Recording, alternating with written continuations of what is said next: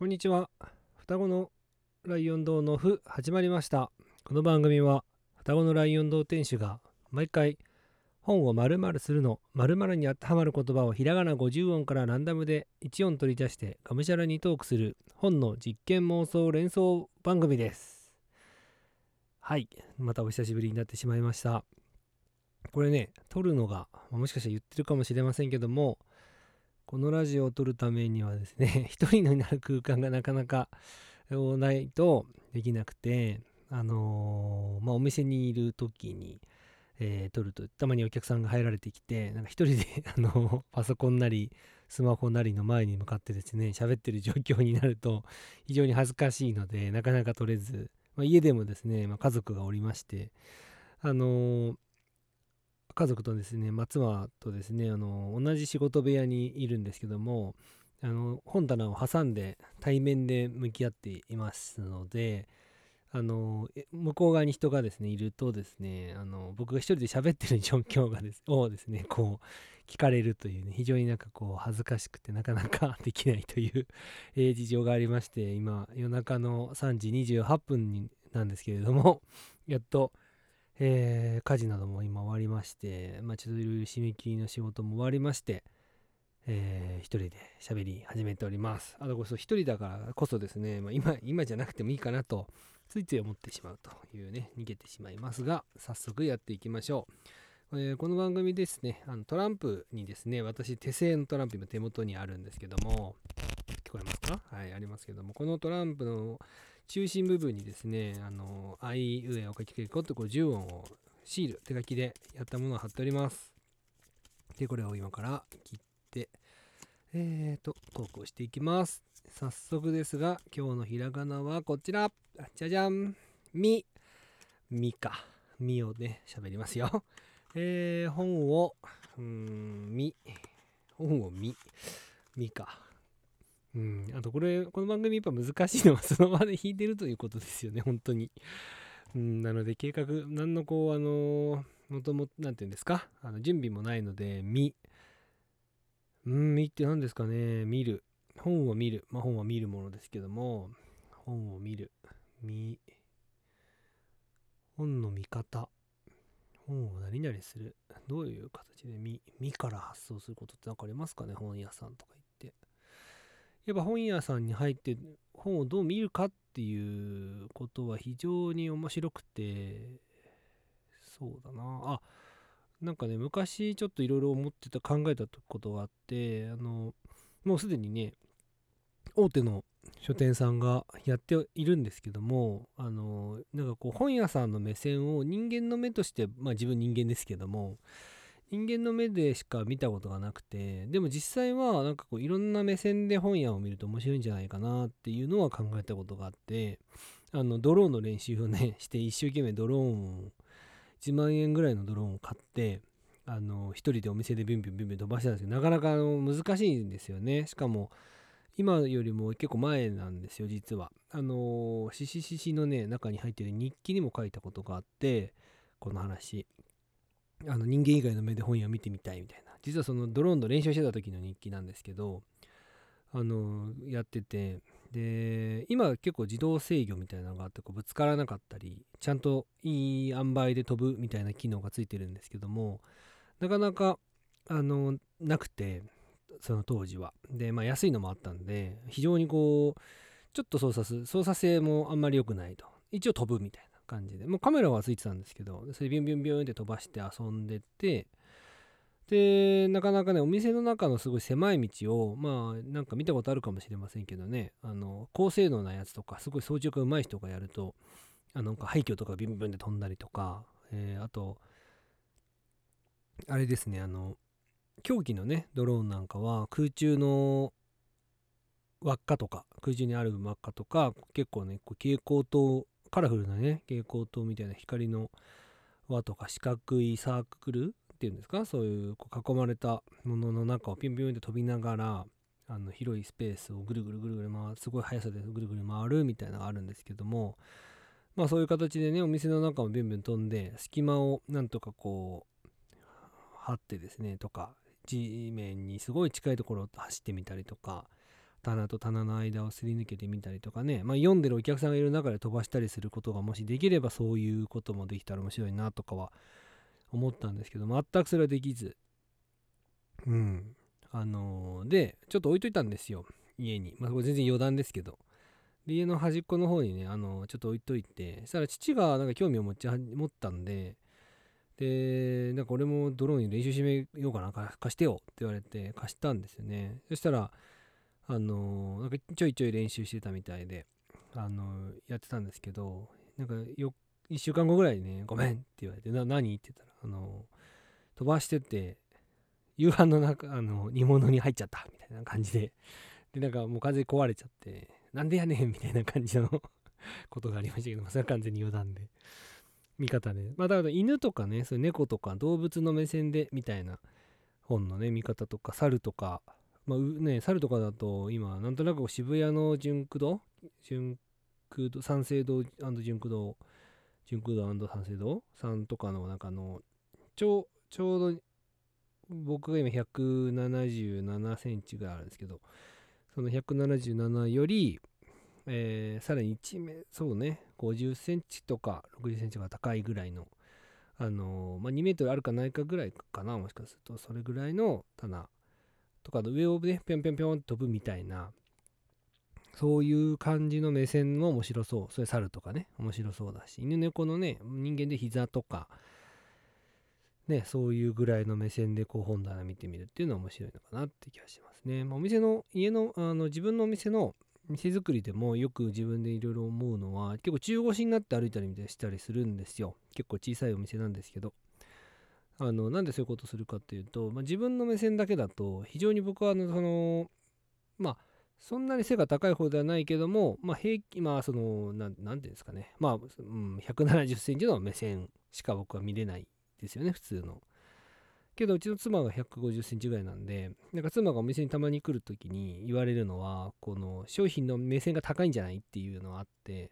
まあ、言われてみたら確かにそうだな、みたいなことは考えますね。だから、あのまあ平均的なあれですけど、まあ、ちょっとこう小柄な人が来た時に手に取りやすいというか、まあ、手に取る場所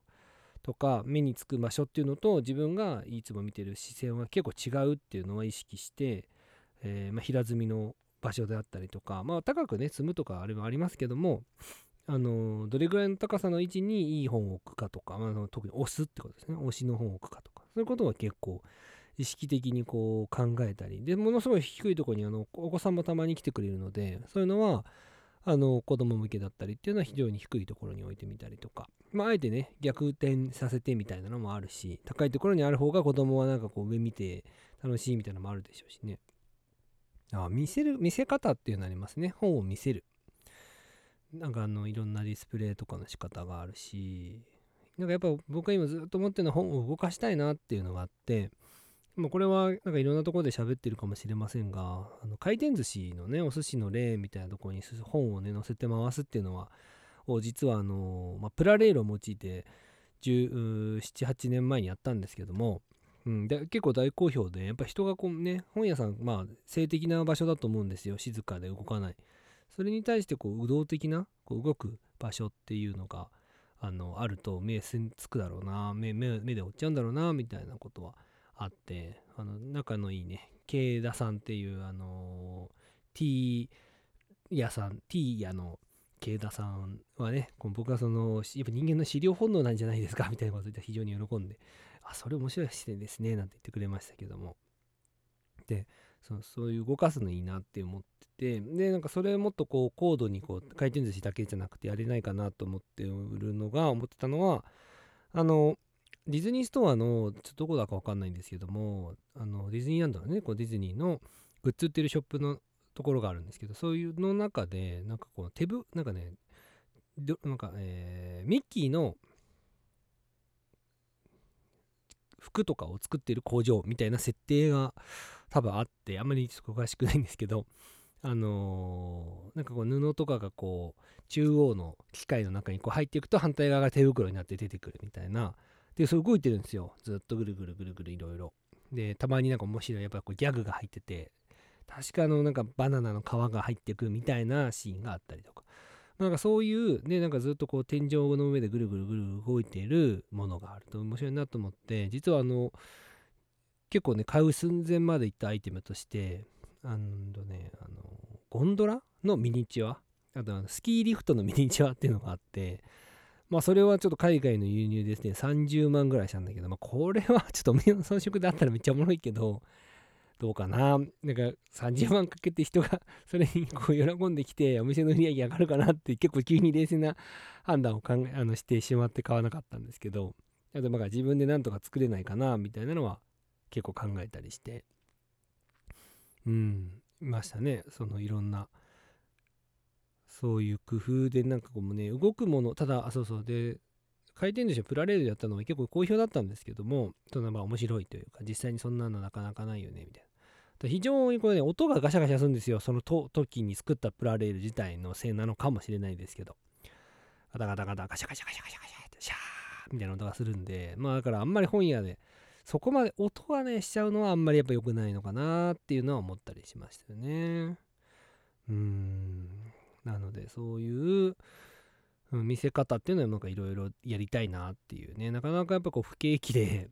あのー、ちょっと面白いことをやっぱそのさっきのディズニーはねやっぱお金ありますから。上のねそういう装飾に凝っていくっていうのは大事なんだけどそういうこともなんかこう本屋でできる方法をねなるべくこうお金をかけずにできたら面白いなとかあとはなんかそういうの面白いよやってみようよっていうようななんかこう実験的な書店のなんか作り方とかみんなで実験できる書店みたいなのを考えるのも面白いかもしれないなって今ふと思いましたね。うん、どうですかね、見せ方。まあ、あとは、なんかその床を全部僕ガラスにして、その後ろ側に、下にもっとこう本をいっぱい並べて、あ、なんかこう、ね、陳列させる場所って他に、そうそう、これは何かっていうと、陳列をこう見せる場所ってどこにあるんだろうって感じで、基本的にさ、この壁ですよね。壁に棚があって本が置いてある。で、まあ、高いところにね、こう天井高くして見せるとか、見せ、ね、まあ、そこに賛否いろいろあるのもありますけども、こういろんなじ、すごい見せ、見せる場所、ディスプレイ的に見せるっていうのありますけど、まあ、残ってるのは、まあ、天井と床だなっていうのを思って、まあ、床に、僕やっぱガラス張りにして、床のそのガラスの後ろ側、まあ、本は傷まないように、まあ、表紙なんかをわーって見せてでもちろんそれはあのそこはストックとかこう見せるものなんだけどそうってあの一番最初の表紙っていうのを見せる場所なんだけど、まあ、買える。ちゃんとそれ探して、あの、これ欲しいって言ったら買えるような仕組みにして在庫を置いとけば、なるべく多くのなんかね、僕はやっぱ面を見せる、表紙を見せる方が、こう購買のなんかこう意識つながるんじゃないかなっていうのはちょっと僕の経験ではあって、ただなんか面出しすると売れないみたいなことは前なんかこれは公開されてる動画なんでまあ言ってもいいと思いますけど、あのー、パッセージさんっていう、あ、パッセージ？パッサージさん、パッセージさんっていう、あのー、神保町にできたね、棚菓子書店のところで、あの、ブックショップトラベラーの脇さんとね、おしゃべりした時には、中脇さんは、面出しじゃない方が売れるんだけどね、みたいな。まあ、面出しはなんか意外と手に取りづらい。それだけこうなくなっちゃうと、みたいな。なんかそういう話もされてて、ああ、なんかやっぱ本屋さんのよって違うんだよね、みたいな。それは結構感じましたよね。なんかそこら辺はね、なんか面白いですよね。いろんなそれぞれの本屋さんによってあの傾向が違うので僕とのはなんか面で売った売れた面の方が売れるなーって認識は結構それあの自分の店のあれもありますしこう日々ねちょっとこう面で置ける場所があるんですけどそこにはいろんな面出しをするっていうのをやったりして入れ替えたりして少しこう盛り上がれあのよく来るお客さんになんかいろいろ気にしてもらったりとか、まあ僕の気分によっても、なんか今はこれをおすすめしたいっていうのはコメにしたりするので。まあそれが動くことがやっぱあるし、あとあのー、昔やったそのイベントで本のフェスだったかな？っていうのの時に、あの、ハブのね、松井さんと一緒にあの本屋をやった時に、いろんなこう本屋さんに選書していただいて、その本を、あのー、とにかくこう量を仕入れて、あの、こう、タイトルを集中させて、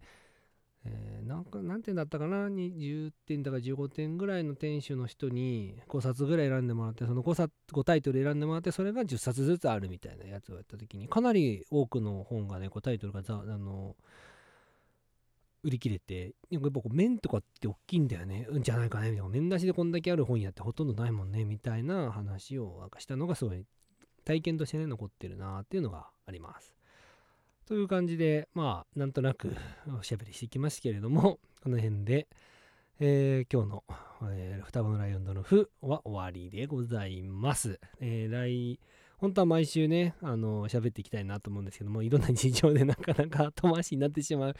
ですよね。あと緊張感がやっぱあるっていうのがね、どこか潜在的に。でも、こう一人でね、喋る機会も増やしていかないと、まあ、いろんな、あのーラジオ、ね、だ僕やっぱラジオ、あの、やっていきたいなと思うので、うん、ラジオ楽しいなってやってても楽しいですし、あの人のラジオもね、聞くのもすごい楽しいし、なんかこうまあ、いろんなことをね、やりながらこう聞けるっていう媒体として、うん、まああの、読書時間をお前奪ってんじゃんみたいなのもあるんですけど、うん、まあそういう、なんかちょっとまあ息抜きとかでね、なんかこう聞いてもらって、一緒にこう、共有、今、今日のね、こういう、その、皆さんが聞いていただいた中で思いつく、あの、身ですね、本に対する身の、なんかね、アイディアがあれば、あの、メールなり、どうやって送るか分かりませんけども、えーどんどんね、こう、送っていただければいいなと思っております。それでは、えーまた次回、さよなら、会いましょう。さよなら。